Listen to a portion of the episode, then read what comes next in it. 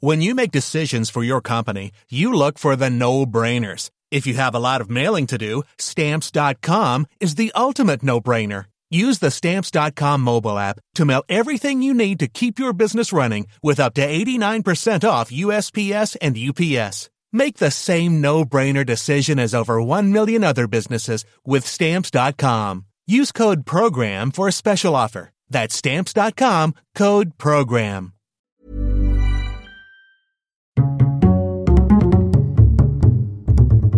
Culture G. Cultivez votre curiosité.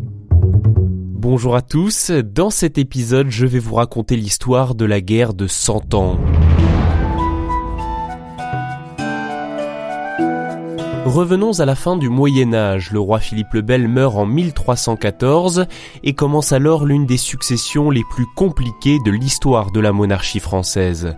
Ses trois fils, Louis X, Philippe V et Charles IV, surnommés depuis les rois maudits, lui succèdent successivement et meurent tous après quelques années de règne sans aucun héritier mâle. Et oui, c'est ainsi à l'époque, il faut un garçon, la loi salique est toujours en vigueur, les femmes ne peuvent pas accéder au trône. Avec les femmes, c'est que dès que vous sortez de la cuisine... En tout, Philippe le Bel a eu quatre enfants, trois garçons et une fille, Isabelle de France, devenue reine outre-Manche par son mariage avec Édouard II d'Angleterre. En 1328, quand Charles IV meurt, son successeur tout désigné est alors son neveu, le fils d'Isabelle de France et d'Édouard II, Édouard III, récemment couronné roi d'Angleterre. En France, c'est absolument hors de question de voir le roi d'Angleterre devenir roi de France. Les pères, les grands du royaume se rappellent alors que la monarchie française est à l'origine et théoriquement élective.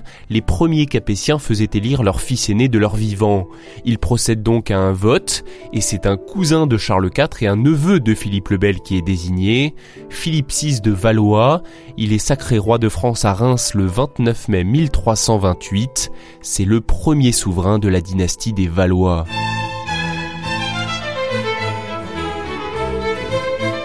Cette décision, ainsi que des désaccords économiques et territoriaux, poussent Édouard III en octobre 1337 à réclamer officiellement la couronne de France.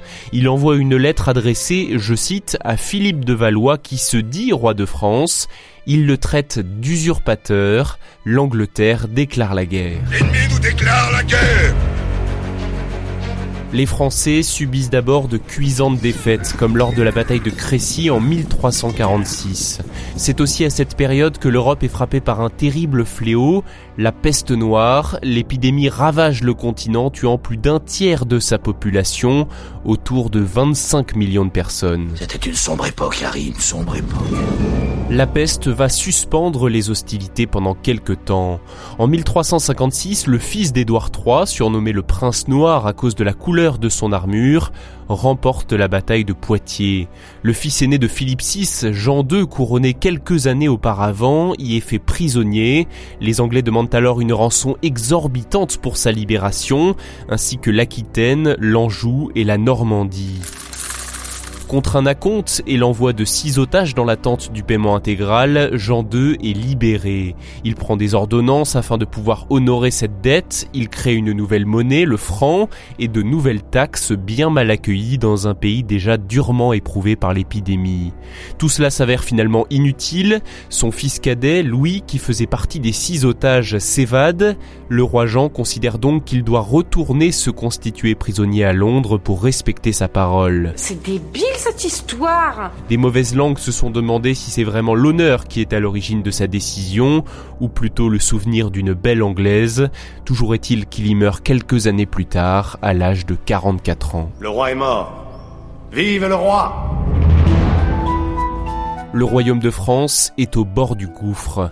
Et c'est heureusement un homme très intelligent qui monte alors sur le trône, le fils aîné de Jean II, Charles V, dit le sage. Il lance une série de réformes militaires, s'entoure de fins stratèges comme le célèbre Bertrand du Guesclin, il fortifie aussi les villes, les places fortes, y installe des hommes de confiance et conclut des alliances. Enfin, il se lance dans la reconquête des territoires pris par les Anglais et il en récupère la quasi-totalité. Malheureusement, à Charles V, le roi sage, succède Charles VI, le roi fou.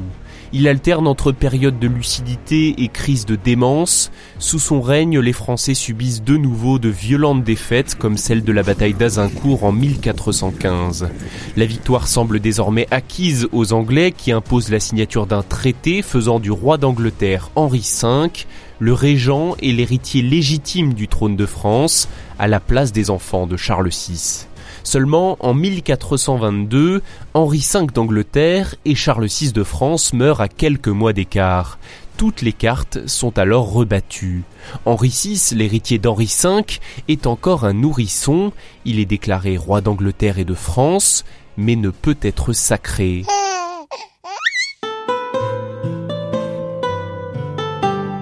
Parmi les douze enfants que Charles VI a eus avec Isabeau de Bavière, son épouse légitime, le seul de ses six fils encore vivants à sa mort se nomme Charles.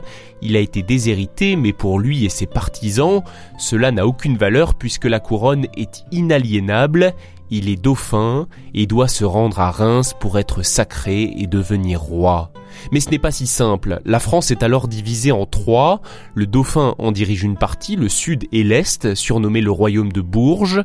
Les Anglais en possèdent une autre, et la troisième est dans les mains des Bourguignons, alliés des Anglais, et ce sont eux qui tiennent Paris et Reims.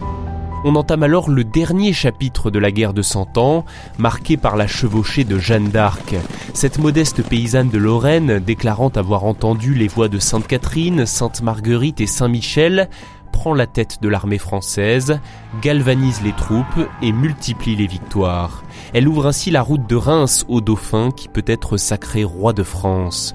Il prend le nom de Charles VII et petit à petit il reconquiert le royaume jusqu'à une victoire française décisive en 1453 à la bataille de Castillon. C'est la fin de la guerre de Cent Ans commencée en 1337. D'ailleurs, si vous calculez bien, elle n'a pas duré 100 ans, mais 116 ans. Enfin, le traité de Piquigny entre la France et l'Angleterre, signé en 1475, met un point final à ce conflit.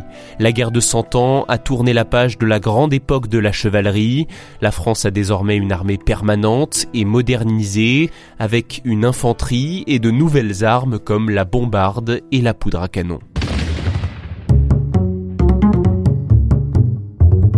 Merci d'avoir écouté cet épisode, j'espère qu'il vous a intéressé. Si c'est le cas, n'hésitez pas à le partager, à vous abonner à Culture G, et on se donne rendez-vous la semaine prochaine pour une nouvelle découverte. Flexibility is great. That's why there's yoga. Flexibility for your insurance coverage is great too. That's why there's United Healthcare Insurance Plans.